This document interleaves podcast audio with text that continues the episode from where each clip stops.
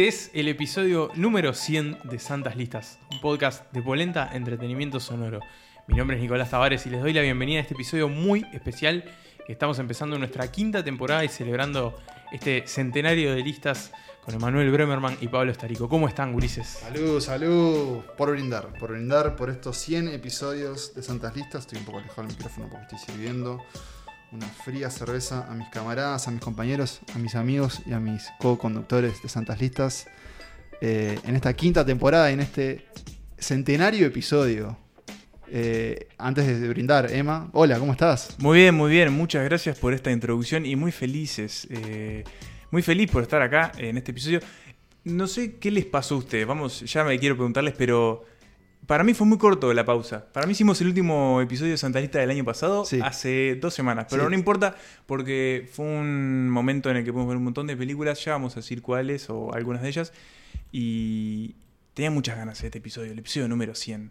Sí, las vacaciones eh, de verano, digamos, son un poco, la pausa entre temporadas son un poco la oportunidad que tenemos de, de alejarnos un poco de la rutina que nos imponen las listas, que obviamente cuando nos implica ver películas las vemos con mucho Sí. gusto y mucho placer. Rutina Pero bueno, también es como salir un poco de esa, de esa rosca de bueno, tener que estar viendo películas para, para el siguiente episodio podemos ver un poco más fuera de, de esos, de esos márgenes. Eh, pero bueno, siempre, siempre es divertido volver, siempre es divertido hacer este podcast, siempre es divertido hablar de cine con, con ustedes. Y en realidad Pero está este, bien un- este año es especial, perdón bien, que te es un- interrumpa. un año Este especial. año es especial no solo por lo que fue el año pasado, sino porque, bueno, siempre hay algo de conmemorativo, de como incluso ya de nostálgico en un número redondo y un número como el 5, ¿no? No, no es que yo sea numerólogo ni nada, ni le busque significados, pero Ah, bueno, no. cinco, no, por ahora no, cinco temporadas, eh, 100 episodios, más episodios también, esto fue, es la cuenta oficial, incluye muchas cosas, pero... es una cuenta relativa, digamos. Sí, no- sí. no- Pero bueno, también no hay que olvidar que está nuestra, nuestra propia precuela, que es Jueves de Listas, que es el origen Mm. de Santas Listas con las publicaciones que hacíamos. Eh, pero todavía no es momento como de mirar para atrás ni para adelante, porque bueno, eso lo vamos a hacer un poco al final. Si me permiten, voy a pedir que levanten su- sus vasos. Sí, cómo no. Y vamos a abrir las puertas para que empiece, que vengan los irlandeses y que arranque la música, ¿no? Porque justamente lo que está sonando es, este, bueno, esta canción de festejo. Mm, Pablo estaba tomando. Sí, me, quedé- me, me puse a conducir y no a tomar. Ah, qué rico. Eh, ¿Decimos estamos- la marca de la cerveza no? No, por No, ahora no paga, no. por ahora, Por hasta ahora que no. pague. Por ahora no. Eh, pero sí, eh, estamos de festejo, estamos celebrando y estamos celebrando con algo muy especial. Eh, o ya lo vieron en el título, pero no sé si quieren ya meterse para ahí o, o hay algo que quieran decir. Eh, primero repasemos brevemente qué estuvimos haciendo porque estuvimos trabajando para Santas Listas Es igual cierto, en verano porque seguramente habrán visto pero hicimos una pequeña serie especial para el eh, José Ignacio Film Festival. International. eh, International Film Festival Una miniserie. una miniserie. El GIF. ¿no? El GIF. Creo que El por eso se nos hizo más sí. corta la, Puede la ser, pausa. puede ser. cierto. Hablamos de tres películas, tres películas que están como muy en boga, al menos dos de ellas. Una es Nomadland, otra es eh, Another Round y la otra es eh, Lo mejor está por Lo venir. mejor está por venir. Eh, nada, fue, fue, una, fue una linda instancia, ¿no? Fue una linda instancia, una buena oportunidad que, que, bueno, como ya lo dijimos en ese momento, ojalá se pueda repetir el año que viene. Este, fue una linda instancia, vimos tres muy buenas películas. La verdad para nosotros fue un, un placer. Y perdón, y vimos también muy buenos cortos. Sí, Sí. es cierto. eh, vimos muy buenos cortos. Y creo que también en estos, eh, en esta pequeña o pausa o interrupción que hicimos en estos meses, creo que cada uno de nosotros también se dio un poco de rienda suelta a, a ver de todo, este, tanto estrenos, tanto películas anteriores, bueno, ir al cine también. Eh, no hemos ido juntos todavía, Todavía si mal no recuerdo, así que eso lo, lo vamos a hacer pronto. Estoy pensando que sin saberlo hice algunos deberes para algunos capítulos de, de este Santas año. Sí, Listas. es cierto, eh, eh, en verano. Adelantamos algunas cosas, Sí. Pero sí, yo estuve, yo estuve viendo cosas muy variadas. eh, tal vez las, hagamos recomendaciones más adelante en, en algunas novedades que adelantaremos luego, al final del episodio. Pueden verlas igual si quieren ver alguna de las películas que, que vimos en verano. Hicimos una pequeña selección, lo pueden ver en nuestro Instagram, eh, en las historias destacadas. Sí, es cierto. Pero bueno, ahora sí, llegó el momento de. Ahora sí. Empezar oficialmente el Sí, festejo. Sí. servimos, ya están los invitados, la Episodio banda, 100. la banda ya está sonando, episodio 100. Rellenamos nuestros vasos porque llegó la hora de hablar de Los Infiltrados, The Departed, la película de 2006 del señor Martin Scorsese. ¿Por qué vamos a, por qué vamos a celebrar con Los Infiltrados? Se preguntarán seguramente eh, por qué esta película es una selección particular. Sí. Para nosotros no lo es, para nosotros es casi hasta obvia. Eh, pero sí es raro porque uno repasa la filmografía de Scorsese y quizás es un, para, a nuestro juicio creo que es una de sus mejores películas, pero no es Taxi Driver o Toro Salvaje. No es la o- primera que se te viene a la Claro. Eh, sin embargo, es una película que ha estado muy presente en la historia de Santa Lista. Nico, ¿por qué, por qué es Sí, esto? exactamente. De hecho, la elegimos por eso. Preferimos que esta celebración fuera con una película puntual, una película particular, no con una lista de películas como solemos hacer Y que ya van a volver. y que ya van a volver eh, en, un- en- en cuestión de, de semanas. Sino, bueno, preferimos hacer este festejo, este episodio 100, con una película que, que significa mucho para nosotros. Quizás no es nuestra película favorita, quizás no es para nosotros la mejor película, pero sí es una película que, Pero a la vez lo es, ¿eh? Pero a la vez lo es. Vive, vive en una extraña dicotomía, en un Exacto. extraño claroscuro en donde adoramos esta película, también reconocemos y hasta queremos sus, sus Sus falencias, Sí, ¿no? sí, sí. Pero, Digamos pero que hay un Es motivo. nuestra película más querida, ¿no? Sí. Podemos decirlo así. Y, y la coincidencia, de hecho, que también sea la película más este, repe- repetida. Claro, En bueno, de hecho, esa es la, la segunda razón por la que aparece en este episodio especial, porque es una película que a lo largo de nuestra historia, tanto en Jueves de Listas, esta proto versión de, de este podcast, como ya en Santas Listas, es una película que se repitió mucho en las listas que íbamos haciendo, y bueno, y decidimos un poco homenajearla metiéndonos un poco más en profundidad en ella, analizando lo que más nos gusta, analizando su historia, sus particularidades y el rol que ocupa en la carrera de, este director, de Martin Scorsese, que es, uno de los más queridos y apreciados este, de esta empresa. Y un elemento más a favor también de la película. Es una gran película. Sí. Es una gran Sí, película. sí. Y gran creo que película. nosotros, por Es lo una menos gran película. en nuestras, tal vez, eh, claro, eso es un, eso es un callback para los viejos, para los viejos escuchas. Eh, nosotros en, en- tal vez, no, no primeras, pero conversaciones de cine más este más candentes o más, más comprometidas, bueno, ya se empiezan a caer cosas, Sí, ¿no? El sí, ya, está, tomando... Esto pasa para hacerlo en un bar. Creo que fue como una de las primeras películas en donde los tres dijimos, qué buena que está. ¿Se acuerdan de Los. Infiltrados? Qué buena que Sí. están Los Infiltrados. Y Me la, acuerdo la también- experiencia de ver Los Infiltrados. Me acuerdo de eso, de haberla visto los tres juntos eh, en Bueno, Es cierto. Me había en, este- olvidado en este de hogar, eso. claro. Sí, sí, sí, nos juntamos una noche a ver Los Infiltrados, que no es una película corta. No, no, horas y media. Y... Tengo una razón más, además. Se cumplen 15 años de su estreno. Ah, no lo había contado. 2006, claro, 2021. Mm. 15 años de Los Infiltrados, bueno. Eh, yo lo que recuerdo es, eh, y acá tengo, ya la memoria empieza a fallar, y le escribí un mensaje a dos amigos, a Santi y a Leo. De ¿Cómo Eh, fue que la viste? la Sí, porque yo- íbamos, íbamos mucho al, al cine juntos, pero no recordaba si la había visto. Yo creía que sí. Este, y sobre todo porque me acordaba que no había entendido del todo la película. Yo tenía 16 años, ya era una edad conectiva bastante. Sí, la, desarrollada. la verdad que bastante curioso que no la hayas entendido, pero bueno. No, pero ahora pensá que ya la viste mucho, pero la primera vez que ves, después nos meteremos más en la trama, es una película muy rápida, eh, muy estimulante y con muchos giros, entonces Mm. tenés que estar muy alerta. Eh, les, les pregunté, nosotros vimos esta película en el cine, ¿no? Uno dijo que sí, otro dijo que no. Pa. Wow. Así que bueno, yo hoy quiero creer y estoy bastante seguro que, que la vi en el cine, tengo como ese recuerdo, pero me pregunto ustedes si recuerdan la primera vez que la vieron. Para mí es una película de cable. Ese es el, el Hecha, recuerdo que hecha y tengo. derecha. Hecha y derecha, no, no por su calidad, sino simplemente porque era una película muy repetida en, en el cable. Ahí fue donde la vi. Primero la típica película que ves en partes y dices, uh, esto está bueno, la voy a ver cuando se dé entera. Eh, y la, la enganchabas un día desde el principio y, y ahí te, te fascinaba y después la veías de nuevo. Eh, fue un poco por ahí, ese es un poco mi vínculo con los infiltrados. Después, bueno, ya las últimas visualizaciones fueron eh, de forma consciente, decir, bueno, voy a ver de nuevo los infiltrados, ¿no? En mi caso fue raro porque yo la vi unos tres años después que se estrenó, en un contexto muy extraño. Creo que ya lo conté incluso acá. Eh, en un viaje del pul- básquetbol. El público se renueva. En un viaje del No, básquetbol en, el, bondi. ómnibus. Eh, empezó la película, obviamente, eh, en esas cajas diminutas que había en los Televisión de tubo. Sí, sí, sí. Este, no escuchaba nada por la. Nadie le prestaba atención a la película. Yo estaba absolutamente enganchado, entendí la mitad. Después fui, la alquilé y la disfruté como se veía, pero bueno, mi, mi contacto fue ese. A lo largo de los años todos volvimos a verla varias veces, la vimos juntos además y ahora la volvimos a ver para este episodio. Así que sin más vamos a adentrarnos en el mundo de, los infiltrados, no solo en la película, sino también en cosas que pasaron en torno a ella, sus orígenes. Eh, tenemos la verdad que un, un gran episodio Sí. por, por delante. eh, Porque además vamos a hablar de otras películas. eh, sí, exacto. Eh, gracias obviamente por acompañarnos. Haremos las- los agradecimientos al, al final de la celebración. Así que si están escuchando este día de, de estreno, digamos, el día que salió. Probablemente haga calor, así que sírvanse una cerveza y acompáñenos con nosotros al mundo de los infiltrados. When I was your age, they would say we could become cops or criminals. What I'm saying is this. When you're facing a loaded gun, what's the difference?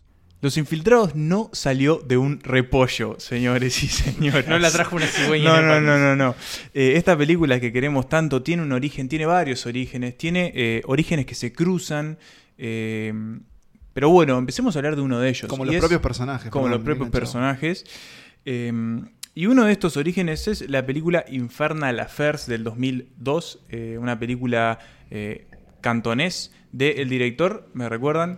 Andrew Son Lau dos. y Alan Mack. Exactamente, que, bueno, lo que hace esta película, eh, en principio, es plantear la trama de los infiltrados y muchas de las cosas que vamos a ver luego en la película de Scorsese. Vamos, lo, lo bueno creo que también otra cosa a favor de los infiltrados es que su, su premisa se puede resumir muy brevemente. Si Sí. te animás a hacerla, es la misma premisa de Infernal Affairs y después veremos en el remake de Marty. Pero, ¿de qué va? Es un policía que se infiltra en las huestes de un mafioso muy poderoso y un mafioso que se infiltra en la policía. Ambos están criados de muy chico en, en estos mundos y bueno, eh, básicamente es eso. Y están intentando encontrar al otro, Claro. digamos. No, no, no, no les pasa que es una idea que la lees y decís, es genial, Sí, o sea, la película no puede fallar. Y de hecho Infernal Affairs no falla. Eh, pero yo tengo que confesar, y creo que en el caso de ustedes es el mismo, yo tengo el orden al revés, ¿no? Yo primero vi varias veces Infiltrados y después vi Infernal Affairs. Y no deben ser muchas las personas que, que hicieron al revés. Tal vez los más cinéfilos o interesados en el cine asiático. Pero si bien era una película que, que tenía un ruido, porque además tiene continuaciones, Se tienen tres, dos partes más. Dos ¿no? partes Sí, más, sí. Eh, eh, bueno, obviamente mu- muchos hicieron el salto al revés, ¿no? De, de la reversión estadounidense de Scorsese a esta versión, bueno, la versión original, la versión china, la versión en Hong Kong. De Hong Kong, exactamente, que es un, un país con una producción cinematográfica muy prolífica, que de hecho también tuvo su época de cine de, de moda. Grandes directores, forma. además, como Wong Kar Wai. Exactamente, y que bueno, que esta película en particular es, es casi un clásico del cine de, de acción. Es un país que produce mucho cine de acción. Este, y de allí surge este Infernal Affairs, que por un lado, o sea, la, la premisa de los infiltrados es calcada. Hay escenas que son Eso. exactamente iguales. Hay, hay, eh, me sorprendió hasta encontrar chistes que Sí, vemos en los infiltrados que tienen su origen en esta película. Sí, como el de. You're a Cop. Dice, Sí, You're a Cup. pero lo invierten un poco, pero el chiste Sí. básicamente es el mismo. Hay, hay muchas similitudes. No, no vamos a entrarnos tanto, porque, pero bueno, sí queríamos rendirle, digamos, el, el merecido homenaje a Infernal Affairs, porque sin Infernal, Infernal Affairs no existe The Departed. No. Eh, y sí, eh, genera una, es una, a mí me genera una experiencia extraña en verla, ¿no? Porque si bien reconoce ciertas diferencias muy claras, ni que hablar de estilo, también es casi como ver un espejo muy diferente. Sí. Eh, pero bueno, no deja de ser interesante. Yo me anoté algunos pensamientos nomás que, que quería traerles sobre la película. Por ejemplo, para mí una gran diferencia que tenían Los Infiltrados es que es una película mucho más de la identidad individual. Y Infernal Affairs es esa cosa que tiene la cultura asiática que es El el, colectivo, colectivo, claro. claro. Y acá como que los sentí los grupos, eh, digamos, estas, estas dos facciones, ¿no? El bien y el mal, eh, la justicia y, bueno, los... Este, Sí, lo- lo- el mal. el mal. Sí. La Con justicia los y lo- negocios. Y lo opuesto, digamos, claro, los Infernal Affairs, eh, muy, muy marcados. Y en los infiltrados es mucho más mezclado Sí, todo. sí, sí. Sí, creo que ahí también es una cosa de, de diferencia cultural, eh, que después se nota en otras cuestiones también, que, que después la podemos comentar más cuando hablemos de los infiltrados. Que vos, Pablo, los decías, también hay unas diferencias de estilo. Para mí, Infernal Affairs tiene algunas decisiones estilísticas Sí. que, que vistas desde la perspectiva occidental son bastante dudosas, ¿no? Digamos, eh, por no decirte Sí. rajas. Eh, Por ejemplo, flashback cuando se muere alguien. Flashback se muere alguien, muere flashback alguien, de su música vida. dramática, Fa, la blanco música y negro, cámaras eso, lentas. eso está muy inspirado en el cine de acción de John Woo, que esa cosa como de también las, las cámaras lentas, las- la acción como, como, como muy estirada, eh, mucho, mucho más sentimental que los infiltrados, Sí. o sea, el uso de la música. Sí. Y un ¿no? bien y un mal, como vos decías, mucho más Claro. diferenciados también. Y los infiltrados es más, más brutal, más, no solo la violencia es Sí, mucho es más, gráfica, eh, sino también es una película eh, mucho más, si bien es más larga, pues mucho más extensa, tiene Sí, casi una una, hora hora más. más, eh, a la vez es un poco más rápida también que Los Infiltrados, que es más condensada, no, Sí. no, no se siente más lento. Yo siento que hay algunos personajes también que en, que en Infernal Affairs no tienen como un peso tan gravitacional como en Los Infiltrados. Me pasa, por ejemplo, con el mafioso. O sea, creo que comparado con lo que hace Jack Nicholson, por ejemplo, Claro. y no queda eh, nada en la nada. Es, es como muy, muy, pasa como muy desapercibido. Y después hay personajes que, que son diferentes. Por ejemplo, el, de, el personaje que luego protagoniza o interpreta Vera Farmiga es la reunión de dos personajes en Infernal Sí. Affairs. Y en esta película, en la película hongkonés, como que me parece que pierde un poco de peso justamente por esa misma división.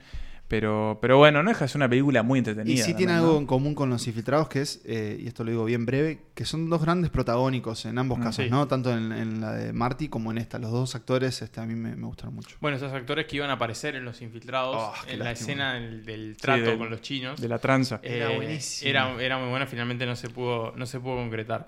Eh, y después, bueno, vos Emma hablabas del, del mafioso, y ahí está la segunda influencia, el segundo origen de los infiltrados, que es una figura del mundo real. Es el mafioso de Boston, eh, el mafioso irlandés, eh, Whitey Bul- Bulger, eh, que es uno de los hombres que durante muchos años fue de los más buscados por el FBI. Estaba en el segundo puesto de la lista de los más buscados, atrás de Bin Laden. eh, que finalmente fue capturado en 2011, que tiene una biopic protagonizada por Mm. Johnny Depp, que Es se muy- llama Black Mass. Es mala, es muy una mala. película media Sí, rara. una, y una- una más del montón. una más del montón. Eh, y que bueno, que esa figura es la que inspira un poco a Frank Costello, el, personaje que interpreta a Jack Nicholson en Los Infiltrados, que obviamente tiene un peso mucho más relevante que en Infernal Affairs y un vuelo diferente. Lógicamente el tener a Jack Nicholson ahí es, es el agregado, ¿no? Es el, es el plus. Y ahí entonces tenemos, eh, por un lado, una película de Hong Kong que plantea toda esta dicotomía entre el, infiltrado de la policía el infiltrado del mafioso, y una figura criminal muy poderosa, muy gravitacional en, en el AMPA bostoniana, eh, en el AMPA estadounidense. Eh, y nos falta saber eh, lo que pasaba con la gente que se iba a hacer cargo de los infiltrados, ¿no? Bueno, eh, esto es un proyecto que le llega a Marty Scorsese, es un proyecto que se le, se le recomienda, se le propone, ¿no? Desde el estudio Warner Bros., si no me equivoco, lo, lo, lo- lo chequeamos.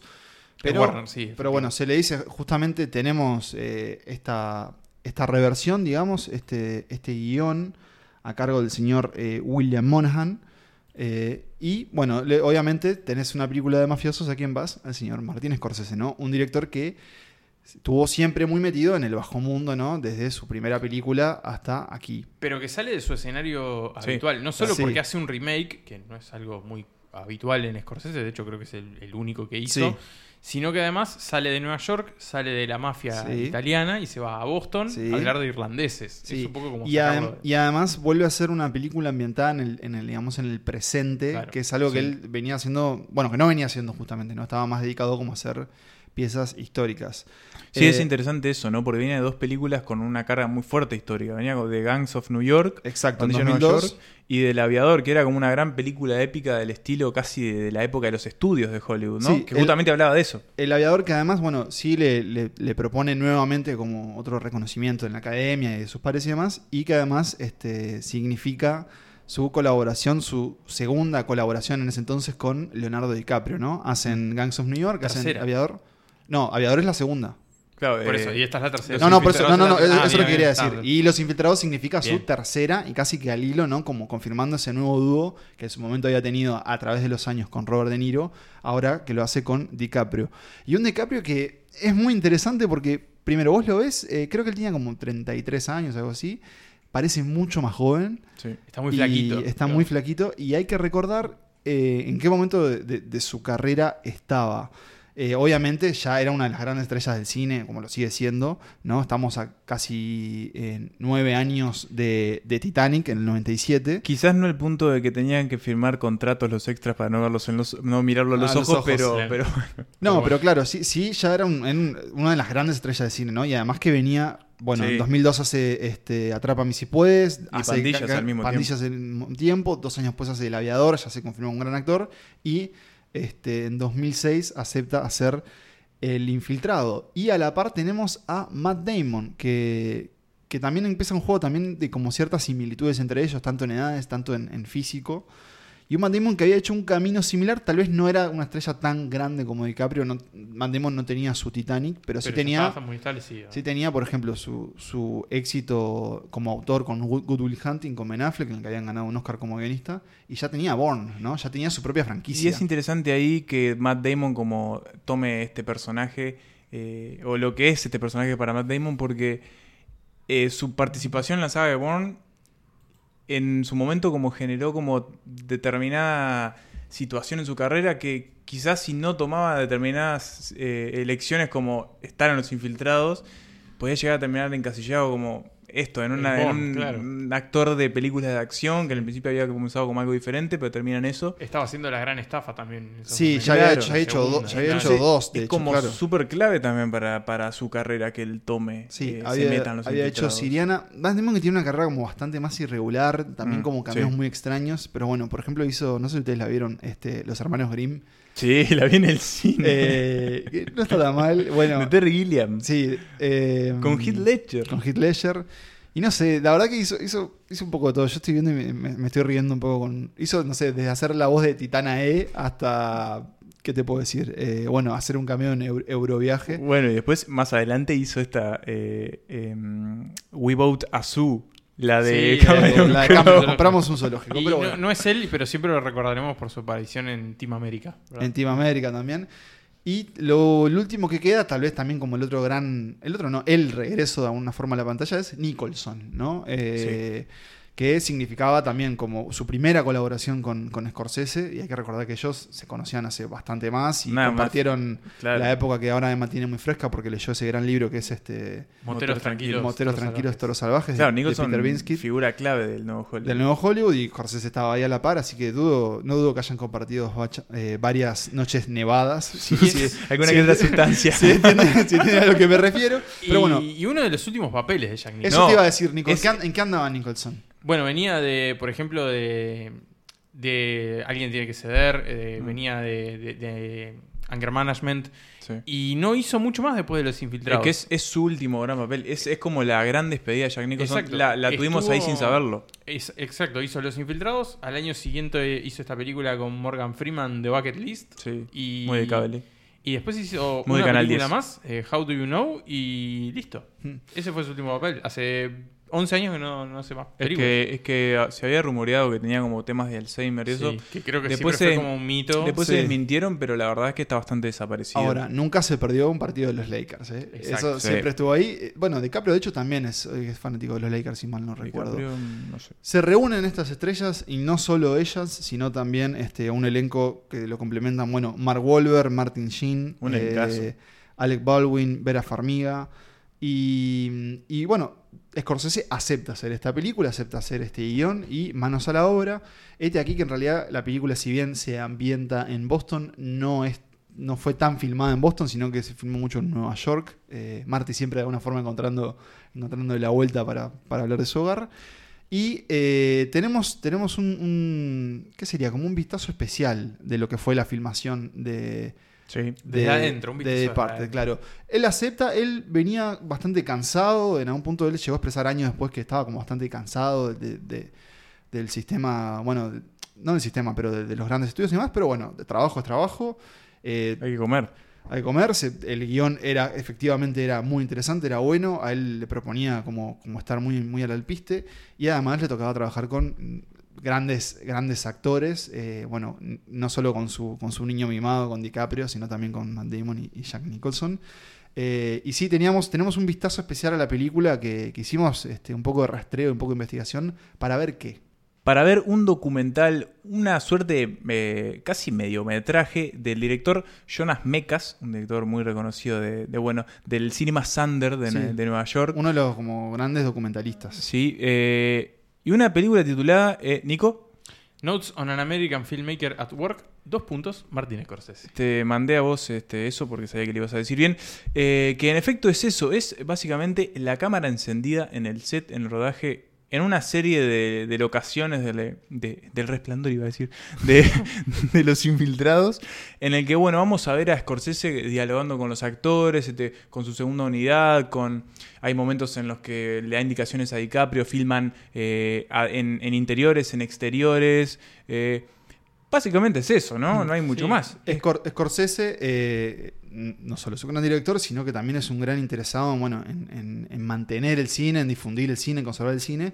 Y es un tipo que sabe mucho de cine y conoce mucho justamente a sus realizadores.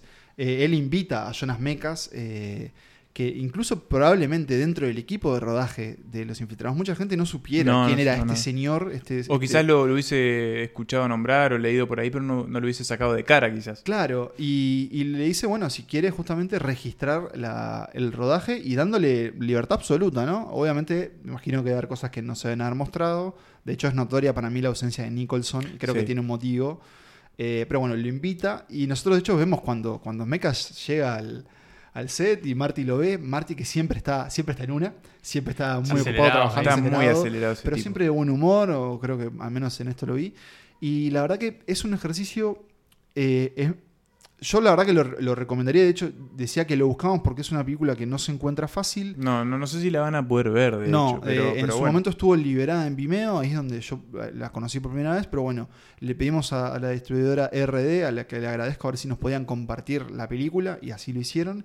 Y bueno, vimos este, la mirada de mecas de, del, del- del rodaje de, de Los Infiltrados. Y si Los Infiltrados es una película muy eh, de mucha acción, muy cinética, muy rápida, un, un suspenso adictivo, su filmación es como cualquier otra película. Una cosa de trabajo rudimentario. Por momentos muy monótono. Muy monótono, incluso la cámara de mechas, que no es una cámara de gran calidad. eh, este, Es como medio casero todo. Sí, es casi, es lo, la- lo más, este, la, la remueve de todo glamour. Incluso a Leonardo DiCaprio, en una de las grandes estrellas del cine, es un pibe más que está ahí haciendo sus Charlando. escenas. Es que es como el, es como el, el momento más crudo del cine, ¿no? Es Mm. como el acto ese. ¿Qué es eso? Son galpones y un tipo con un extintor. Y un montón de luminarias Sí, para una escena muy chiquitita. Gente y gente y gente y gente. Claro. eh, Vallas. eh. Esto es una película de. Podemos, podemos ver el, el presupuesto. No, ahora no podemos ver. Ahora, lo, ahora lo Eh, el buscamos. presupuesto fue 90 millones de Gracias, dólares. Emanuel. Esta temporada estás. Y te bien. digo más, no te digo más, pues lo voy a decir el- después. Bien. Bueno, bueno, no es una película pequeña, ¿no? Y así lo vemos en el documental de Mecas. Mm. eh, varias personas trabajando.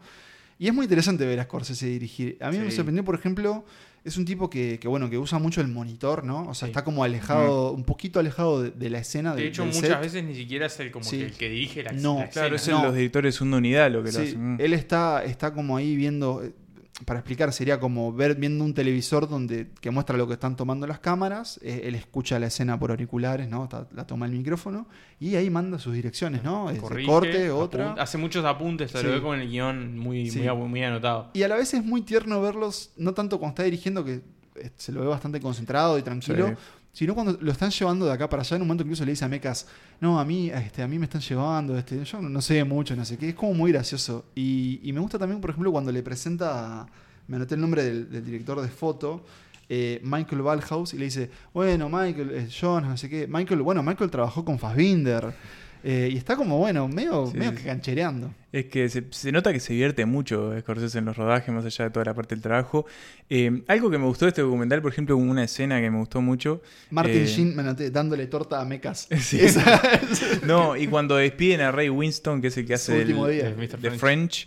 Eh, su último día, que bueno, le aplauden, ya está como, bueno, está así, terminó. Esas despedidas que siempre Sí. se hacen. Damon no aparece. No, No. Y cuando mencionaste ahora que menciono a Winston y que vos mencionaste a, a Nicholson, eh, algo que dijo después Winston es que Jack Nicholson estaba como medio reticente a como estar como en momentos donde había como muchísima gente. Eso porque de hecho su personaje, que es como el, el- el sicario número uno de, de- un de- de sic- Frank Costello, Ah, el personaje de, de Ray French. Winston, el French, sí, el francés. dice que más allá de las escenas que compartieron juntos o, eh, Sí, en no cámara, después no tenía diálogo con Nicholson. O sea. Bueno, y justamente lo, lo que pasó con Nicholson es que él apostó mucho a improvisar en la película. Eh, no tengo leído el, el guion, pero sí he sabido que Marty a él, o sea, Scorsese a él le dio un poco de, de cancha Libertad. libre.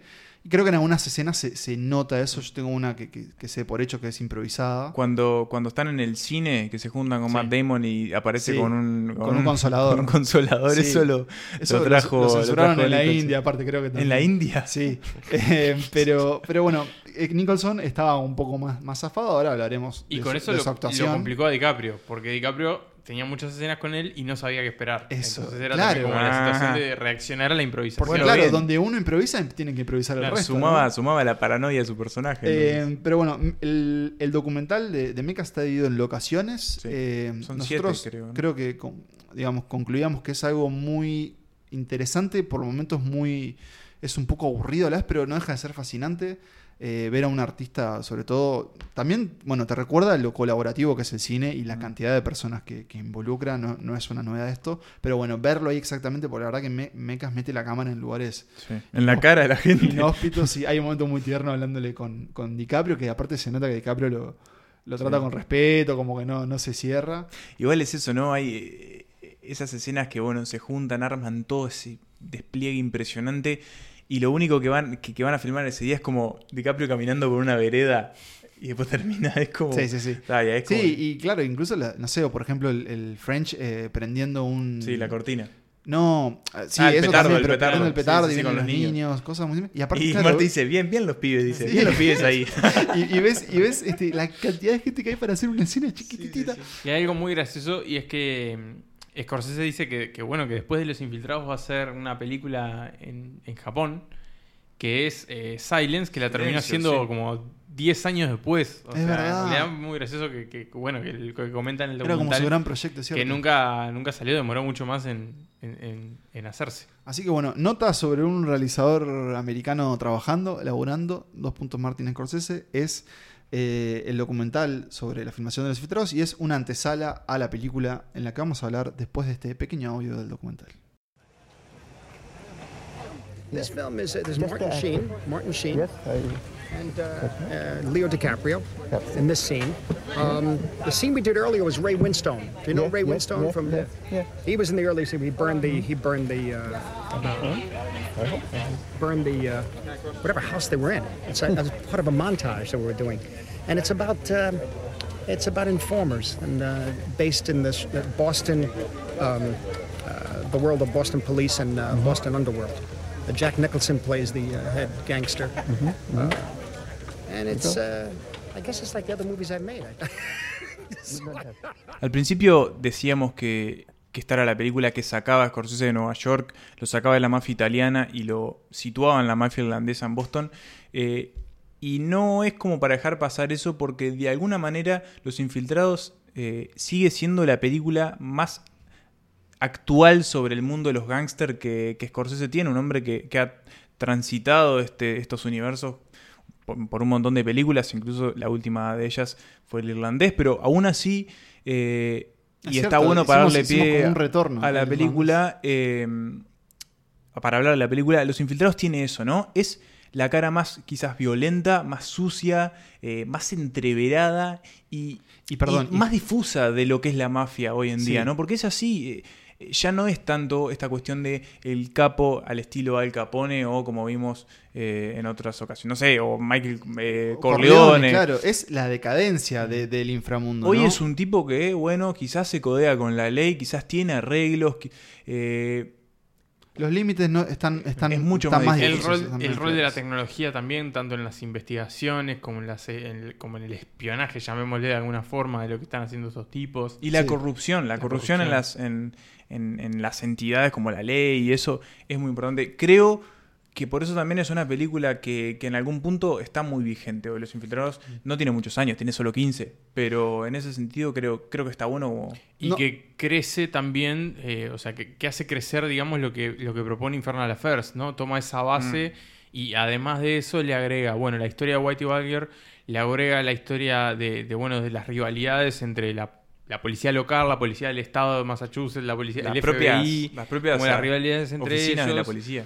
Como la corrupción y como la cosa más occidental, ¿no? También lo que decíamos, más el individualismo, más el, más el estoy por la mía, más el me salvo yo y que se joda el resto. Sí, necesito sobrevivir. Y también hay algo que, que de hecho Scorsese lo, lo comentó, de que también es como una especie de comentario sobre el Estados Unidos post 11 de septiembre, ¿no? Mm. También, bueno, hay algunas referencias a, a, la, a la Patriot Act, que es esta Sí. ley, ¿no? Que permite la- las, Thank- thank- la- thank las cámaras y espiona- espia- Sí, espiar a a la población ciudadanos. también, Sí, ¿no? Mucha Este, paranoia, como dándole y marco como a una esto. pérdida de, de valores también en cierta forma que bueno también un poco lo representa como pierde valores la mafia y al mismo tiempo pierde valores la, la sociedad en general también, ¿no? Y ya que estamos eh, hablando, digamos, de las temáticas o tal vez de- de- del texto de la película, es también una película sobre, sobre la raza y sobre el racismo. De hecho, si recuerdan, la Ah. película arranca con, con escenas documentales de, de conflictos entre, Sí, en entre la 60, población y la policía en claro. los 60, en- en- con la población negra.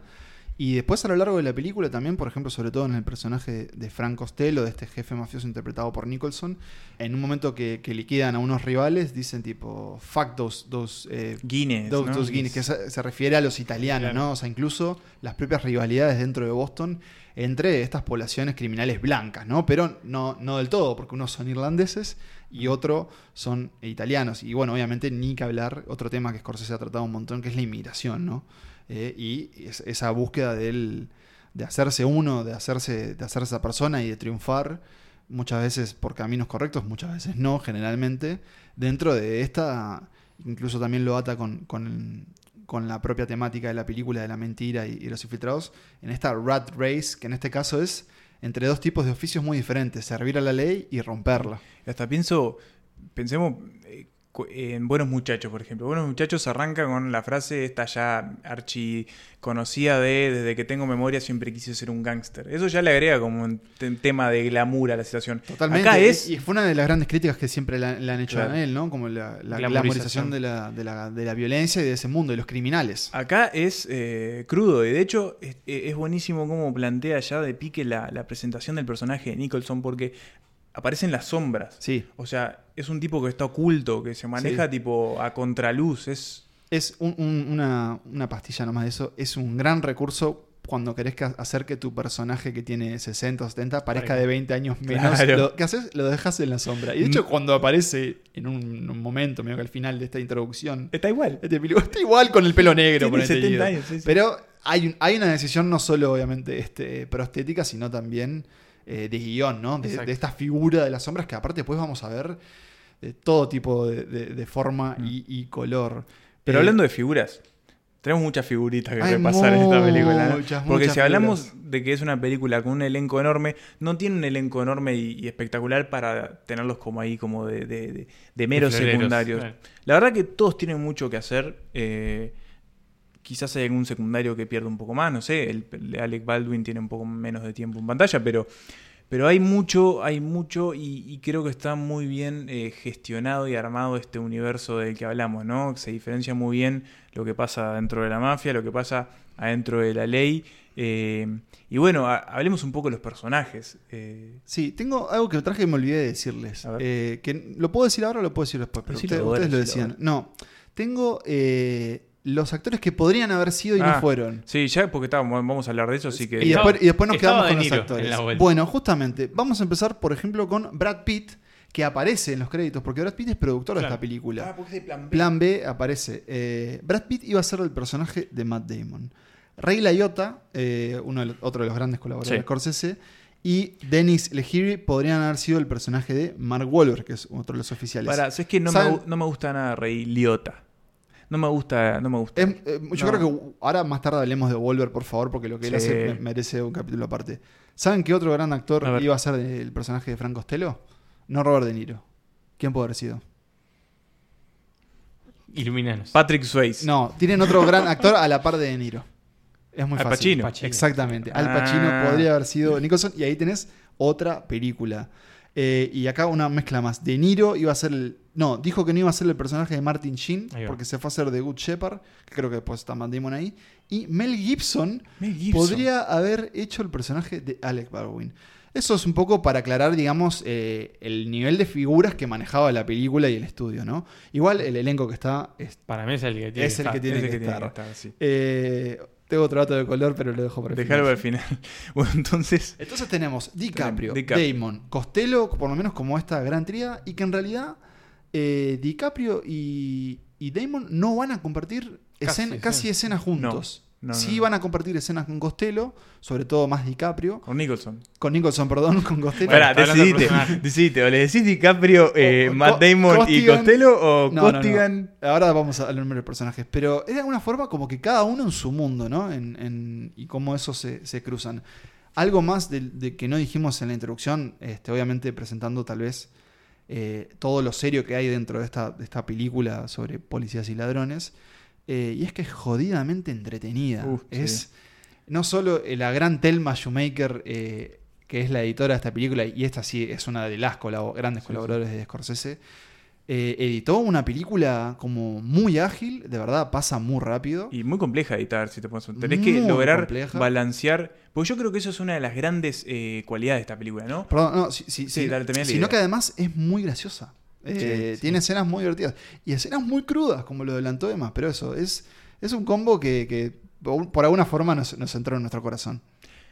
No, cuando ya que mencionabas a Thelma Shoemaker, eh, que es muy difícil editar esta película porque vos tenés a tres tremendos actores de primera línea a los que tenés que darle la misma cantidad de, de- de importancia y que no se te desbalanceen en, en favor. Porque los protagonistas son los tres. los tres, Son los sí. tres. O sea, está Costello desde las sombras manejando los hilos de todo.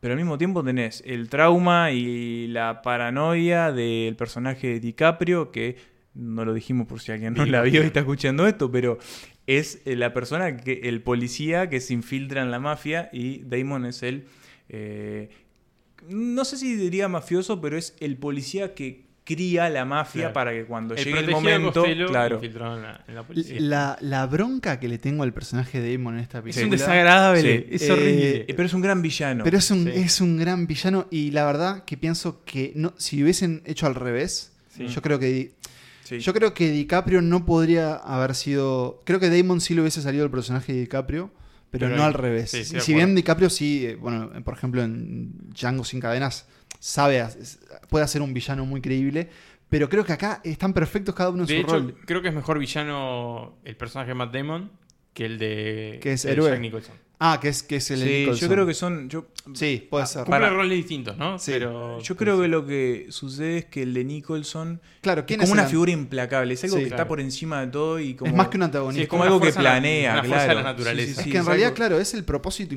Sería como una especie hasta de McGuffin vivo. Porque es el Sí. propósito de la película. Claro, ¿Cuál es es el propósito de la policía? capturarlo. Capturar a Costello. En el medio te vamos a meter, o ellos, introducir una, una premisa sobre unos microchips Sí, sino- que podrían haber sido. este, De Rápido y Furioso. Sí, o, o una receta de mafia. O sea, no Sí, importaba sí, sí, sí, eso. sí, sí. O sea, era era algo que tenía que entrar Y- en una valija. Un triángulo amoroso también. Y un Claro. amoroso, sí. Tal vez para mí uno de los, de De los los puntos- Pero más. hablando de, de Damon y, y él como villano, es muy interesante porque es un tipo que es sumamente débil además. Es muy egoísta, tiene un montón de, de cosas que no le dejan como tampoco progresar en Es lo que le cagón. interesa progresar. Sí, Claro. Eh, Sí, pero es muy está- bueno también. Está es lleno de dudas y... Sí, y es muy convincente porque Sí. el tipo, obviamente, se, encantador. se compra a todos. Y es a la vez es, es una persona como muy odiable, pero claro, te demuestran que si vos pones una buena cara y cumplís con, con las reglas, podés, podés salir adelante. Eh, y bueno, igual a mí, la verdad que por lo menos en esta, en esta última revisión, el personaje de DiCaprio, eh, Billy, eh, Billy, Billy es-. Costigan me parece fascinante y los dos son muy interesantes, pero la actuación de DiCaprio acá, para mí, entre los tres, es la que es la, es la mejor. Es como... La está pasando mal, la pasa mal. Sí, es, es, es- obviamente creo que es el de los personajes que obviamente es el que está más exigido. Es un tipo que, eh, bueno, la policía le dice, que, que para mí es tal vez también como uno, otro punto débil, un poco por lo menos narrativo, le dicen, sos como muy inteligente para ser policía, eh, venís de un, de un, de un historial familia, familiar complicado, lo que te ofrecemos es esto, es, es borrar tu identidad. Le dice Te- que está como sobrecalificado, ¿no? Sí, o sea, como que podrías trabajar en, En la NASA, en le la dice, NASA, le una cosa sí, así. Eh, y todo esto es en la, en la introducción, pero le dice, bueno, te ofrecemos que te infiltres, ¿no? Eh, solo nosotros dos vamos a saber, los personajes de Martin Sheen y Mark Wahlberg vamos a, saber tu identidad, vas a tener que ir preso y después te vas a tener que infiltrar acá.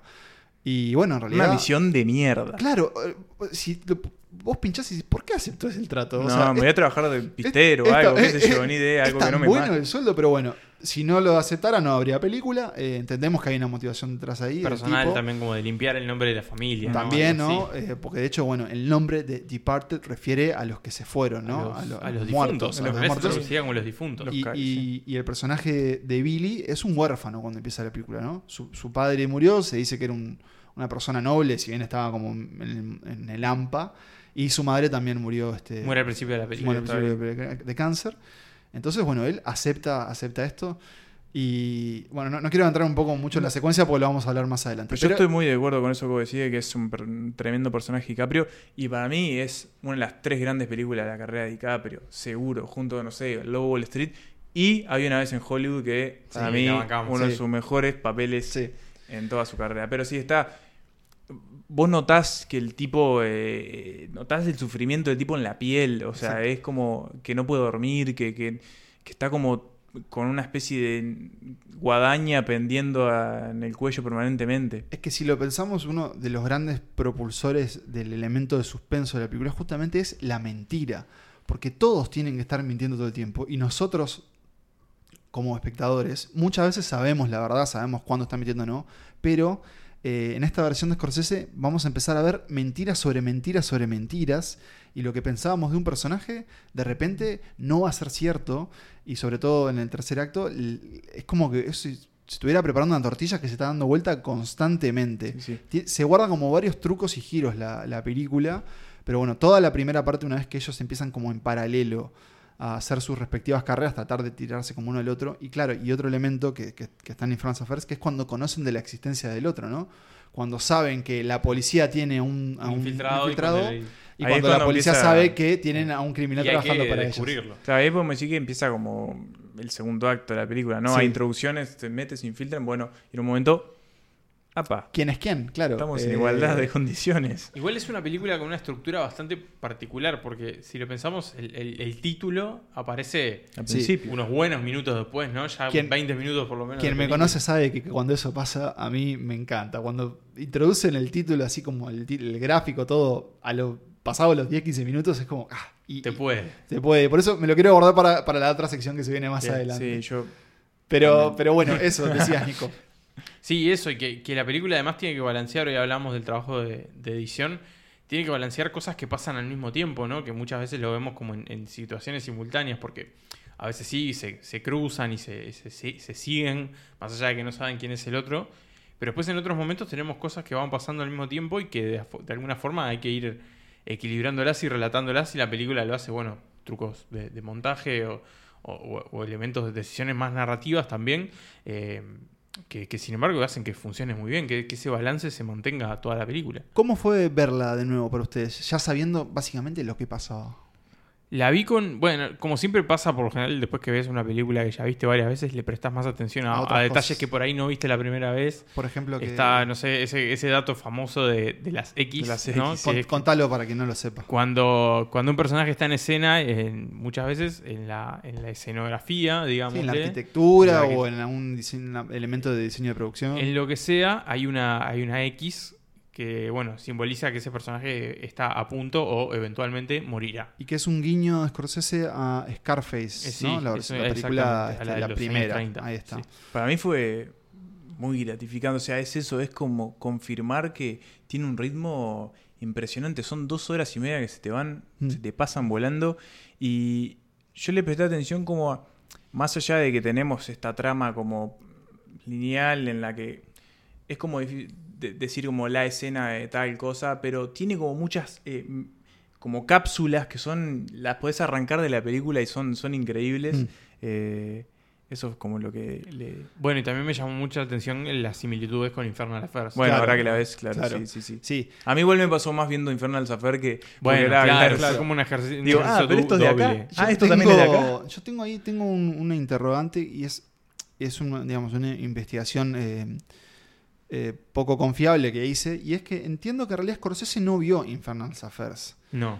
Pero mm, hay escenas que, que o el guion estaba muy claro o el director de fotografía, eh, Alguien sí que la había claro, visto. tomó, tomó unas referencias o capaz que es una cuestión más, más de guion. Yo Sí. sí, yo sí le, le- le- le reparé un poco de... Le puse un poco de atención más a, a la fotografía y, y al uso del color. Y miren lo que estaba pensando hoy en realidad antes de grabar. Es una película sobre la mafia irlandesa en donde creo que casi no hay, no existe el color verde. Eh, lo cual ya por mí es una decisión muy inteligente, ¿no? Como que te desligás de todos esos clichés eh, referidos a la cultura irlandesa y sobre todo a la cultura irlandesa en- estadounidense.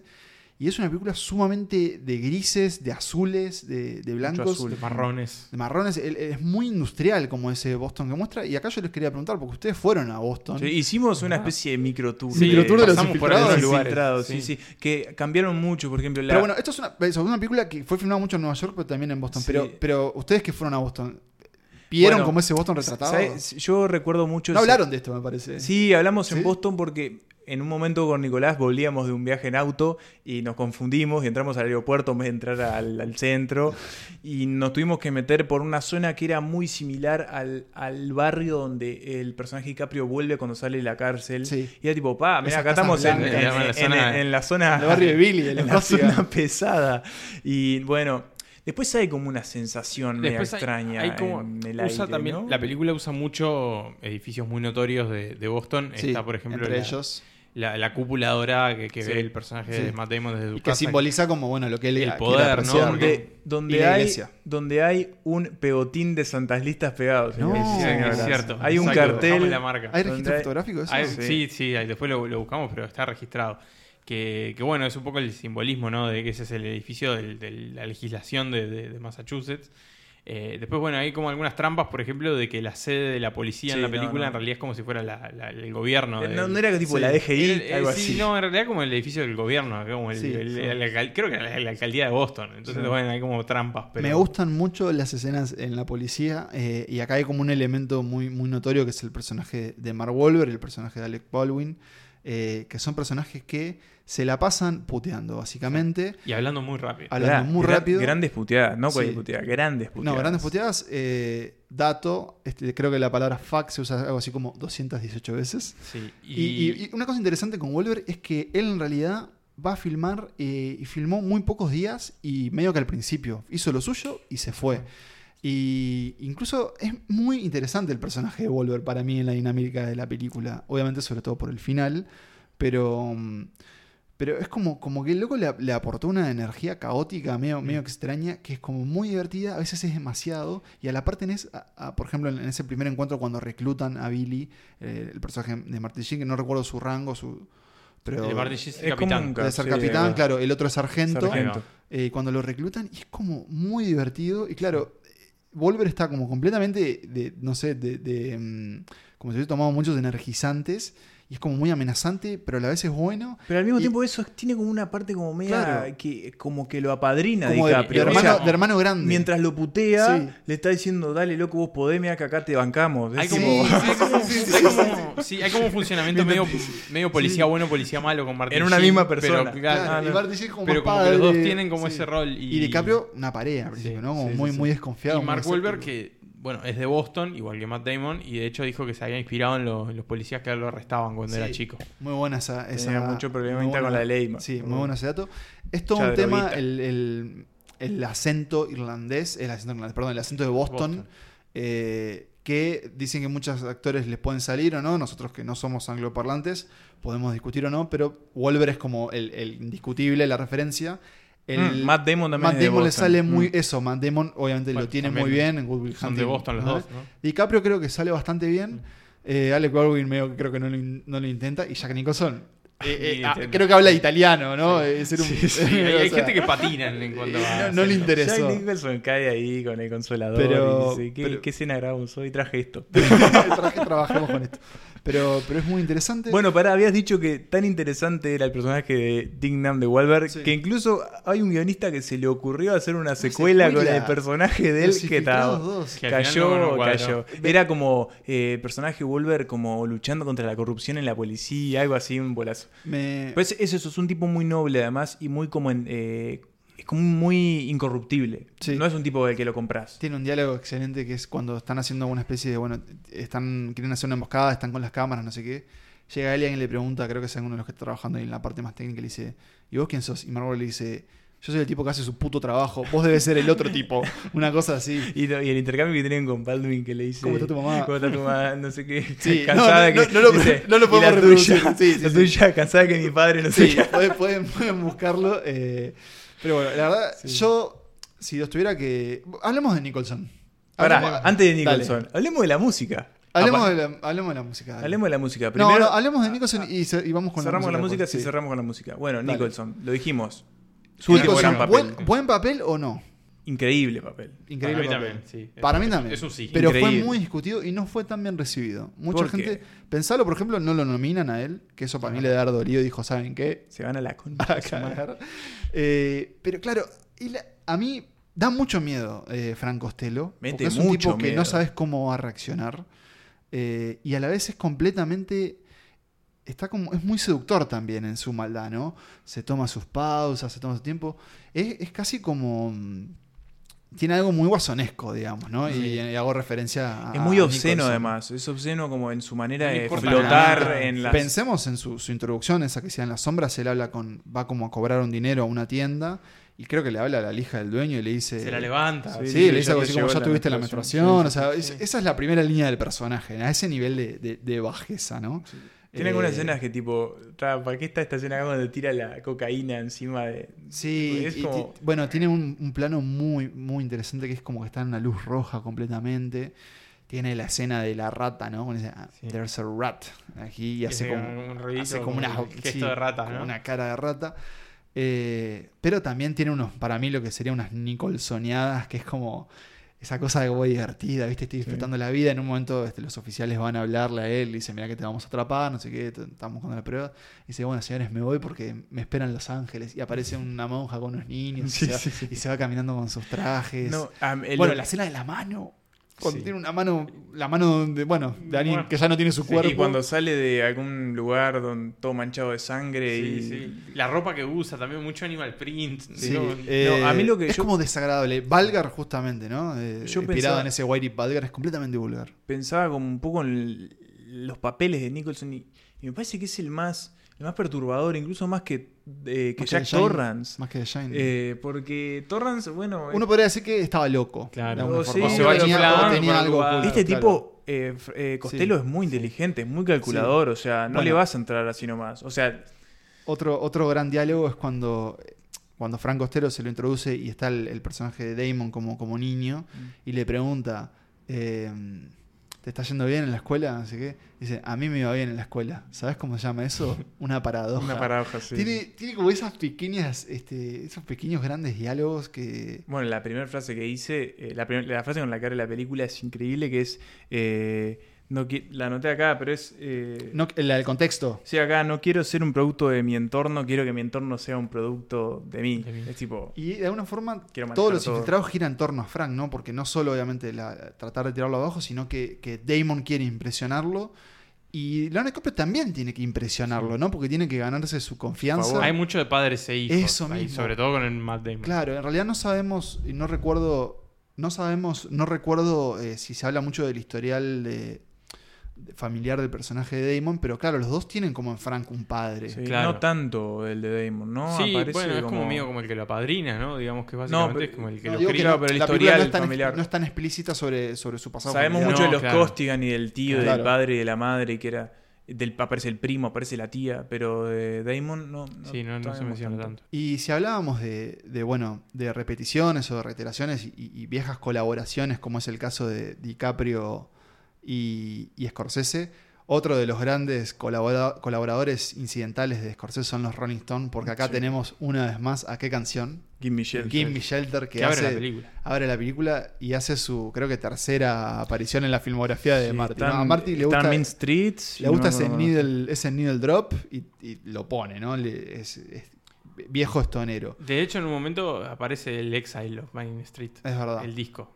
Y después te La banda encaja, bueno. Y te encaja un Comfortably Numb en vivo. Sí. eh, atroz. eh, en, una- en la, bueno, en la escena en romántica. la escena romántica. pero no es la canción No de es la, la película, canción ¿no? de ¿Cuál la- es? Que bueno, está- es I'm Shipping Up to Boston, de, de la banda de los Dropkick Murphys, que sin duda se hizo recontra conocida. Con, Fue con esto. Tiene que haber sido con esto. Se convirtió hasta casi en un himno de Boston. Sí, es ¿Sí? casi un himno de Boston, de los equipos de deportivos de, de Boston, eh, y se convirtió casi como, no dirían un meme, pero sí hay como una cosa de como que se convirtió en una canción ah, relativamente habitual, ¿no? Sobre todo en contextos de, de- de pelea y, como de ebriedad. situación De ebriedad, ¿no?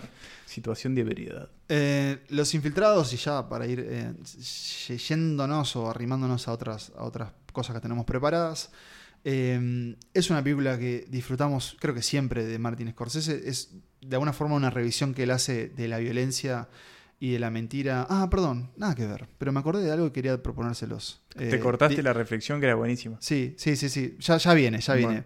Hay, un, hay un tema, y bastante reciente con los infiltrados, y es que se, se realizó una discusión, y creo que va a ir atado con, con lo que queremos este, ya despedirnos.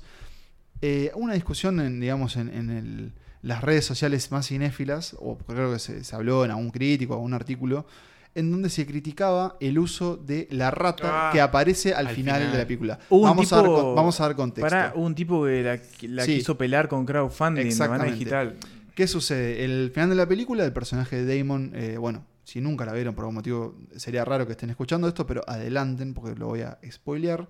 Eh, Leonardo DiCaprio ya está muerto, Matt Damon vuelve, en la última escena vuelve a su, a su apartamento y lo espera el personaje de Mark Wahlberg que le pega un tiro.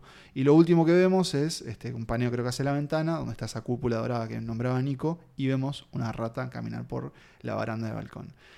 Y bueno, la rata que simboliza, y bueno, ratas. Las ratas. simboliza las ratas. eh, volvemos al tema de- de- del infiltrado, ¿no? Una rat es alguien justamente que está Infil- infiltrado, está colado. La mugre. La mugre, la, la baja pobreza, esa dualidad entre lo- la- o sea, el oro Sí, y, el brillo y... Entonces, eh, lo que se planteó en un momento es que era como un. Este, Muy obvio. Muy explícito. Como El tema es burdo. una referencia también Como a otra burdo. película. ¿A cuál? Eh, es una película en la que en realidad en lugar de una rata aparece un ciervo al final. Mm, También es como muy simbólico de, de- de lo que va la película. Y acá decido hacer este homenaje, poner una rata, lógicamente, por, por la temática. claro. Eh, también reconociendo que era algo muy obvio, pero también como de una forma como también como bastante o- A mí au- me- autoconsciente, Mira, a mí me gusta Y yo te digo esto, el tipo se manda una película, como Los Infiltrados, Que la con este elenco, como quiera. Si Scorsese quiere poner una rata, que ponga una rata. Y lo gracioso es que es. eh, Y a mí me encanta la rata. la, la rata está literalmente puesta porque es creada digitalmente. Sí, y o se sea, nota, una y se nota. Se nota. O sea, es lo que le da el toque final a esta película. Bien. Sí, hay, hay, hay parodia en Los Simpsons, por supuesto, como de todo, que pasa la rata y aparece Rafa y dice, la rata simboliza lo obvio. Claro. Y. Aclarada esta situación, podemos decir que Santa Lista está a favor, A favor de la rata. siempre del lado de Marty. Team Rat. Team, Team Rat. Pero ahora sí, eh, Los Infiltrados, una, un fucking buen tiempo eh, con Marty, con Leo, con Jack y con, y con Matthew. Eh, y otra cosa, y no es menor, es una película que se deja rever. Y yo la verdad tenía miedo de que, de que bueno, de que no, no que no me gustara, porque sabía que sí, pero que se volviera algo tediosa y sin embargo eh, se mantiene Funciona. muy fresca 15 años después, como nos recordaba Emanuel. Señores, ¿algo más que le quieran decir a, a los infiltrados? Los queremos. Larga vida de Los Infiltrados. We need you, pal. You've already pretended to be a Costigan from South Boston. Every weekend, Sergeant. Perfect. Do it again. For me.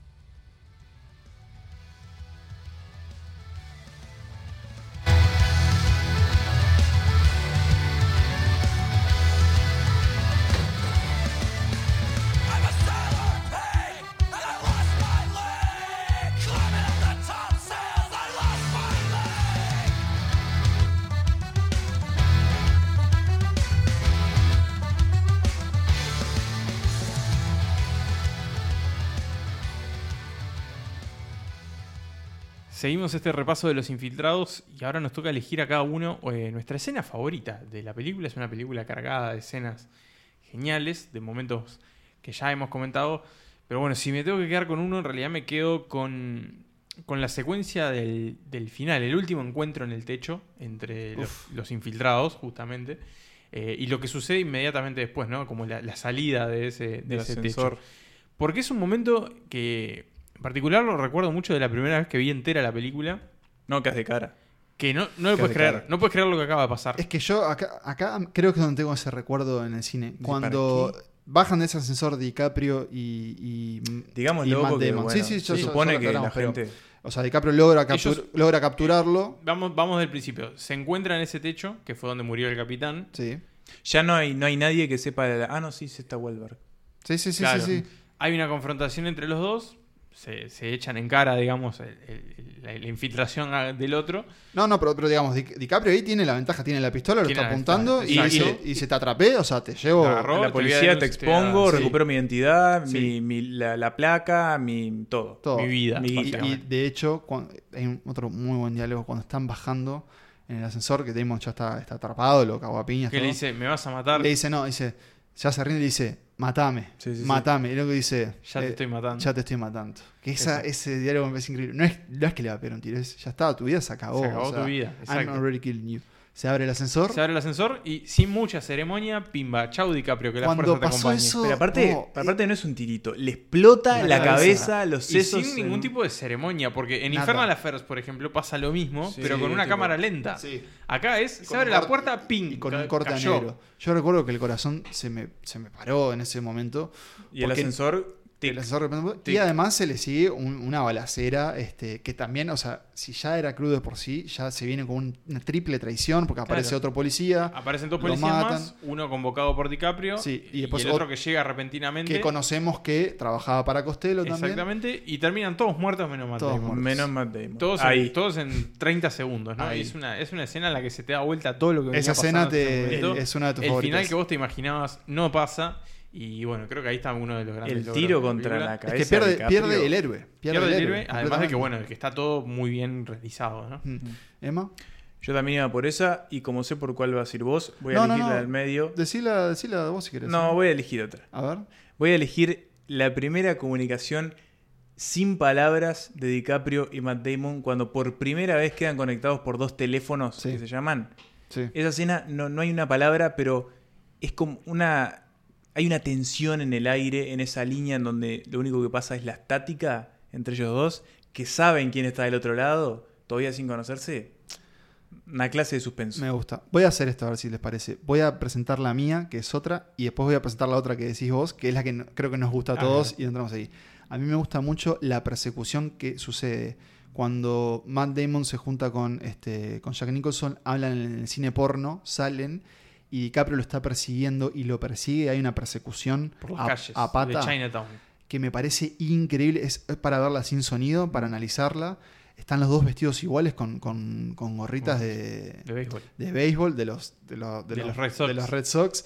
Que aparte, incluso si lo pensás, es como que todas las fotos de DiCaprio de paparazzi cuando no está con, con modelos más jóvenes en un crucero es él de gorrito, medio que medio tapado. Y acá están los dos escapando, son muy parecidos. Y hay un juego, por ejemplo, en un momento, de un juego de espejos que eh, Billy se ve a él, pero también ve al otro, como quién es quién. Y bueno, y un final fatídico para un pobre, para un pobre Empleado. empleado, ahí de, de Chinatown. Eh, la verdad me parece como, como puro cine. Y antes de que digas esa última escena, Pablo, hablando de muertes, ¿también nos le deja de cara la muerte de Queenan? Sí, esa- Cuando eh, cae Bueno, esa es otra. y explota en el piso. Sí, esa, ahí es como la primera introducción de la película de lo que pensás que va Claro, a pasar. cuando vos decís, no. ah, bueno, acá va. Sí. Se va a morir gente. Va- se va a pudrir. Sí, no sé, eso como que las cosas van a cambiar y, y ahí DiCaprio demuestra un talento que es increíble, que es, él está llegando, cae, el- eh, cae digamos, Acaba de hablar con el cara. muerto, Claro. con el finado. cae, cae, cae él eh, y enseguida llegan, digamos, los otros criminales que piensan que DiCaprio está con ellos, le dicen, dale, dale, vámonos donde estabas, no sé qué. Y DiCaprio pasa del trauma absoluto, o sea, Billy más bien, ¿no? Que es un actor haciendo un actor, digamos, casi que, ¿no? Pasa del trauma absoluto a, es- a- a- Se pone en modo criminal, tipo, ¿dónde estaban? Lo estaba esperando, no sé qué, vamos, vamos, Sí, vamos. sí, sí. Y hace un cambio, pero inmediato. Y después otro gran momento que, que creo, a ver qué les parece a ustedes, y es cuando otro de los criminales que quedó herido, Le dice, y está, está, están como en la guarida, no Sí, sé qué, no lo llevaron a un doctor. El tipo revela que él también era policía. Y DiCaprio tiene que. Está como en un momento que- claro, sí. casi que lo limpio, ¿no? Y, y está aguanta- esa es muy buena también. Y la otra gran escena es. eh, El in- montaje. el montaje de introducción. De apertura. Eh, Con Gimme Shelter. Exacto. Que es. Sí, sí, sí. eh, y no, y el que da lugar también, No, digamos, pensé que el de Dropkick de- Murphys. Claro. Claro, pero empieza. Empieza con Gimme Shelter, con toda la parte de Jack Nicholson Claro. hablando Sí. y da paso. Pero Cuando yo te se digo cuando, cuando cuando, se infiltraron. cuando DiCaprio dice, ok, voy a la cárcel, y ahí te muestran Ah, esa toma, ese plano cárcel, cenital todo, sí, de él sí, en la cárcel, todo. la, la Y canción, la canción entra como de atrás, de Sí. repente, y, Claro. y hay como todo un plano como que, que El- va sí, como un Es y va como cambiando de Pero todo lo que antecede tiene razón, además muy vertiginoso también, que es el, el, el par a par de cada Claro. uno, ¿no? El entrenamiento de los dos en la policía en sus respectivas áreas y cómo van ascendiendo y cómo vas conociendo La- el carácter de cada, cada uno. De hecho, creo que eh, el personaje de Damon es introducido jugando al rugby al principio contra los Sí, bomberos. contra los ¿no? bomberos. Eh, todo todo el, el arranque y después, bueno, hasta esos 20 minutos que dice The Departed es excelso. Así que bueno, esas fueron nuestras escenas favoritas. Ahora sí estamos, estamos llegando al, Al final. final. Vamos a hacer una pausa, volver a, a brindar y ya volvemos para despedirnos en este episodio número 100 de Santas Listas. Hey, hey, hey, hey, put the fucking gun down. Put the gun, put the gun down, all right? I came here to talk some sense into you. All right, just act professional. I can get you your money. What just did you act say? I can get you your money.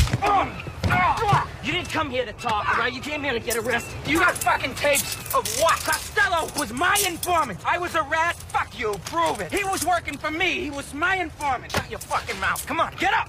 Well, what is this? A citizen's arrest? Blow me. All right, only one of us is a cop here, Bill. You understand that, Bill? No one knows who Would you fucking shut are. the fuck up? I'm a sergeant in the Massachusetts State Police. Who the fuck are you? I erased you. You erased me, huh? Oh, yeah, go ahead. Shoot a cop, Einstein. Watch what happens. Well, what happened is this bull would go right through your fucking head. Watch what happens. What, so you can get the parade, huh? The bagpipes and bullshit? Fuck you! Fuck you! I'm fucking arresting you! That's the stupidest thing you could do. Shut the fuck up! Creo, y corríjame si no me equivoco, que este es el único Oscar eh, que ganó un remake. ¿Tenían esa data? Confirmado. Confirmado. Chequeado. Y otro gran dato sobre Los Infiltrados es la primera película en Estados Unidos que no salió en video. Es decir, salió en DVD. No tuvo Ah, versión en video 2006. Ya entrando en esa era digital. en esa era Datazo. digital este, el- del DVD. Y bueno, la película que le dio a Marty su Sí. Oscar, ¿no? Su Oscar El- como mejor director. que Y ganó mejor película. Ganó mejor película, que bueno, de hecho se eh, siempre está como el rumor de le dieron el premio por esta por todas las que no le dieron y le tendrían que haber dado, ¿no? Taxi Sí, Driver, pero no. Sí, pero las pelotas. Porque está muy bien dado. Para mí está muy bien dado. Sí, sí, sí. O sea, sí, porque, no sé, pienso en... Sí, pero la pelota. Claro, porque pienso, sí, está, con Taxi Driver se lo robaron. Eh, sí, está bien, entiendo lo que decís. Pero esta también está bien dada. O sea, tendría Sí. que tener dos Sí, o, o más. o más. Pero bueno, él, Los Infiltrados gana como mejor, mejor película. Ahí él, él lo recibe el productor Graham Kim. Gana, gana como mejor director Scorsese. Mejor montaje. Mejor montaje, Hablábamos de todo lo que significa montaje en esta película. Sí, Shoemaker. Mejor guion adaptado, el señor William Monaghan. Y esto es muy interesante, ¿eh? Eh, Wolver que logra la nominación al Oscar como actor de reparto. Y acá, ¿qué pasó? Esto es muy interesante. Eh, tanto DiCaprio y Damon decidieron que los dos no iban a, digamos, hacer campaña como cada uno como mejor actor principal. Es decir, los dos decidieron que, bueno, esto es una cosa coral, una cosa de equipo, y decidieron como que no campañar un- uno contra el otro. Porque, Sí, bueno, sí. si vos querés ganar un Oscar, tenés que trabajar, ¿eh? tenés que dar entrevistas, tenés que Eh, hacer que circuitos, tenés que estar ahí al pie del cañón. Entonces deciden que, que no. Eh, para mí adelanta como, como, como todo lo que se venía para, para, para DiCaprio como actor. Sin embargo, no estuvo nominado ese año DiCaprio por ser. Diamantes de Sangre, que Sí. sale el mismo Ah, año. no por Diamantes de Sangre. O pero sea, no DiCaprio por los está nominado Claro. no por los infiltrados, sino Ah, por Diamantes de de Sangre está más o menos. me Yo nunca la volví Sí. a ver después de la primera vez que la vi. Yo creo que Sí, este papel es, es es- mucho más, es mejor. eh, No, bueno, sí, es, no es un papel de segunda línea DiCaprio el de Diamantes de Sangre, pero... Por si queremos repasar a quienes le ganó Los Sí, Infiltrados. A ¿quién, ver, quién sí. más estuvo No? Como mejor nada. película le ganó a Babel, a Cartas de Iwo Jima, a Uh, Pequeña Miss uh. Sunshine y a The Queen. Muy buena, muy buena selección. ¿de Queen ¿eh? cuál es? La Eh, biopic de, la reina Isabel. La de con Helen Mirren, sí. Exacto. Y como director le ganó a Iñárritu, a Clint Eastwood, a Stephen Frears, que es el director de The Queen, y Sí. a Paul Greengrass, que estaba nominado por United 93. Ah, mirá. Ah, mira. Sí. Eh, o sea, tenés como uno- un, Conteniente un duro. indie darling, ¿no? Claro, este, este cariño indie con Little Miss Sunshine, ¿no? La pequeña película que pudo. Tenés, tenés este, bueno, un clásico con, con Eastwood. Jima es una gran Un película. peliculón, lo hablamos en el episodio de The Queen es como la cuota del Oscar, ¿no? El Sí. Oscar Bait. Eh, El ¿y qué Oscar histórico ese Sí. Y. Babel, que bueno. A mí Abel no me gustó No, cuando lo vi. mí No me gustó nada. Y Eh, pasa algo muy gracioso. Me, me puse a ver el video del momento en que Departed gana. Sí. Y claro. Sorprendido de Scorsese, ¿no? Se, da el premio de director y después se da el de mejor película. Claro. Entonces Scorsese ya había pasado por el escenario. Claro, y, es, es inmediato uno y otro, ¿no? y cuando anuncian que gana la película, que lo anuncia Jack Nicholson con Ah, Diane Keaton. Qué bueno. eh, Estaría- estarían promocionando la, la otra es- película. Es probable. Eh, Scorsese está, está atrás de escena. Entonces la cámara corta como ese detrás de escena, Spielberg haciéndole como, ganaste, ganaste. Y, y Scorsese como, ¿qué? ¿Qué? No entiende nada. Ah, y grande. después, bueno, sube el productor en realidad a Y recibir después el premio. hay una foto de Coppola, Spielberg, Scorsese y va, Lucas. ¿Esa noche? Sí. ¿Esa noche fue? que Y con hay un momento muy gracioso. Hay un momento muy gracioso que cuando está subiendo el productor a agarrar el premio, la, la locutora de la ceremonia dice. ¿Quién es este? No. Cita una declaración de Scorsese de esa misma noche que dice. Martin Scorsese considera que esta es la primera película con trama que dirigió. Sí, eso es es maravilloso. Eso es genial.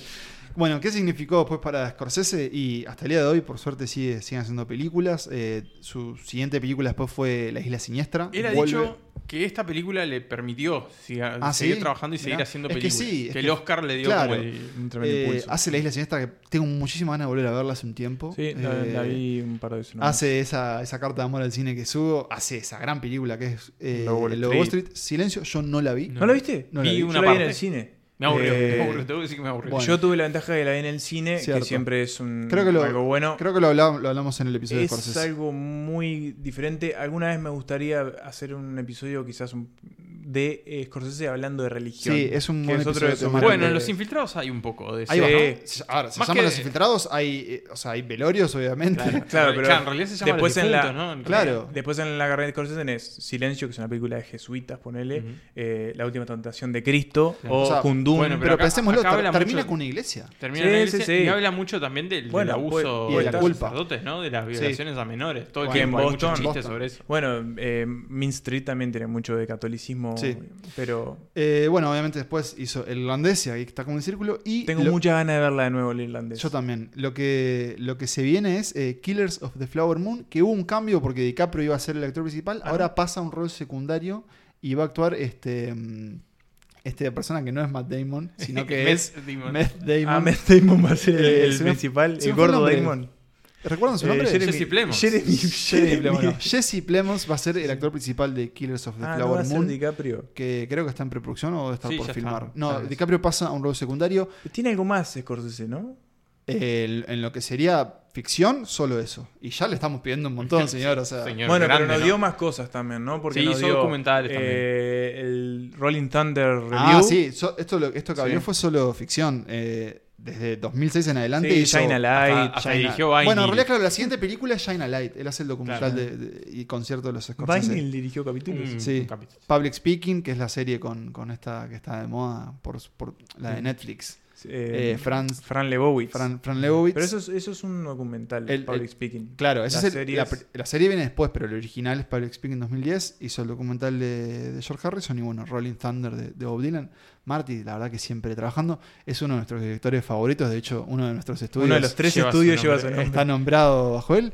Y, y así que por eso con él decidimos festejar estos 100 episodios de Santas Listas. Um, I just want to say too that so many people over the years have been wishing this for me. So, strangers, you know, I go, I'm walking in the street, people say something to me. I go in a doctor's office, I go in a whatever, elevators. People saying, "I wish you should win. You should win." I go for an X-ray. You should win one, and uh, I'm saying thank you.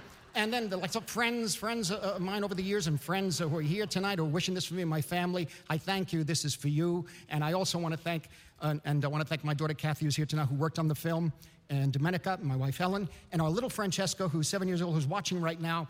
Francesco, stay up for another 10 minutes, but then jump up and down and make a lot of noise at the hotel. Okay? I'll see you in the morning. Thank you. Salud, señores, por 100 episodios más. Sí, 100 por episodios 100, más. eh, por 200. Y por cinco temporadas 300. más. Eh, Sí, bueno, eso, quinta temporada. ¿Qué nos espera para la quinta temporada? Muchas cosas. ¿Podemos adelantar el episodio que viene? Podemos adelantar el episodio que Ade- viene. adelantemos, será una secuela. Será una secuela de un episodio de la temporada pasada. eh, si bien, bueno, la, la pandemia de COVID sigue, sigue tan campante por el, por el mundo.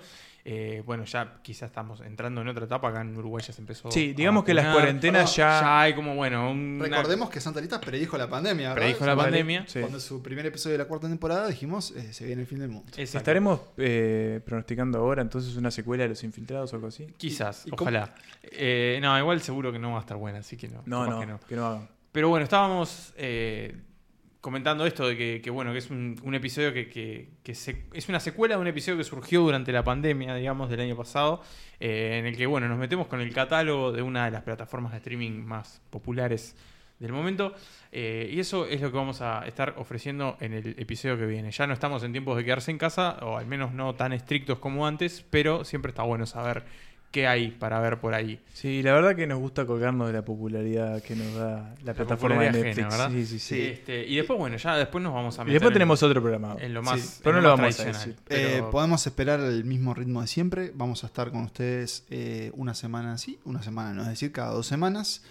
Eh, vamos a tener invitados como, como hemos tenido en las temporadas anteriores. Vamos a repetir algunos formatos. Van a volver las listas. eh, de hecho, la próxima va a ser una lista, pero también van a volver los rankings, a eso me refiero. Y bueno, si sienten los perros ladrándose es porque. Este, Van a volver los perros. no, porque están, están ansiosos, este, están ansiosos de, de este festejo, de estos 100 episodios. Agradecerles a ustedes por, por, por habernos acompañado a esta comunidad de Santas Listas que siento que cada vez crece más de temporada a temporada. No- Nos, nos damos cuenta cuando nos escriben y, bueno, también obviamente por los números, las estadísticas que no mienten. Eh, así que, bueno, obviamente a todas las escuchas desde Uruguay, que es la gran mayoría, pero el, el resto de otros países, eh, obviamente, por ejemplo, Argentina, México, Perú, Chile, los amigos de Perú, Colombia, ¿Sí? ¿Todos esos países? todos esos países, Venezuela, Santas listas Surinam. para todo el mundo. eh, pero sí, vamos a hablar. El cine atraviesa un momento muy extraño, diríamos que complicado. Pero vamos a seguir hablando, vamos a seguir hablando de películas. Vamos El a, cine no va a morir. No, y vamos- Santa Lista tampoco. Tampoco. Vamos a hablar de películas que, que nos interesan. Vamos a tratar de. Creo que esta temporada vamos a mezclar, como siempre hemos hecho, algunas cosas más, más populares o más este. Algo más, más, más mainstream. Eh, tenemos un episodio muy divertido que involucra un combate, no lo olviden. Sí, de dos grandes personalidades. bueno. Y también vamos a, bueno, a tratar de llevarles cosas que ustedes no, no conozcan tanto, o que creemos que tal vez no conozcan, pero bueno, acercar un espectro amplio del cine que in- involucra con grandes nombres como Martin Scorsese, pero también pequeñas figuras y pequeñas gemas más, más escondidas. Eh, muy ansioso por lo que, por lo que se viene Sí. por delante. La verdad que creo que se viene una, una gran temporada. Será un placer compartirla con ustedes, con ustedes digo, con ustedes dos y con ustedes escuchas también. Será un gusto. Un placer como lo fue hacer este episodio, el episodio fue número hermoso. 100, episodio en el que estamos tomando cerveza, en el que estamos hablando de los infiltrados, en el que hablamos de Scorsese, de DiCaprio, de Matt Damon, de Jack Nicholson, de Alec Baldwin, de Mark Wahlberg, de Infernal Affairs, de Jonas Vera Farmiga. de Vera Farmiga, de que la Ratas vimos la en un bondi, en el cine, en el cable, perros, eh, cine. Cocaína. También los Ah, Jack Nicholson también. tirando cocaína. Sí, sí, Sí, sí. Jack Nicholson con un consolador. También. Hablamos, porque bueno, hablar de cine es hablar de la vida. Eh, señores, Salud. Salud, un placer. Y creo que Nico va a despedirnos, va a despedir algo de brindis, ¿no? Exacto. Que viva Scorsese, que viva Santas Listas y que viva el cine.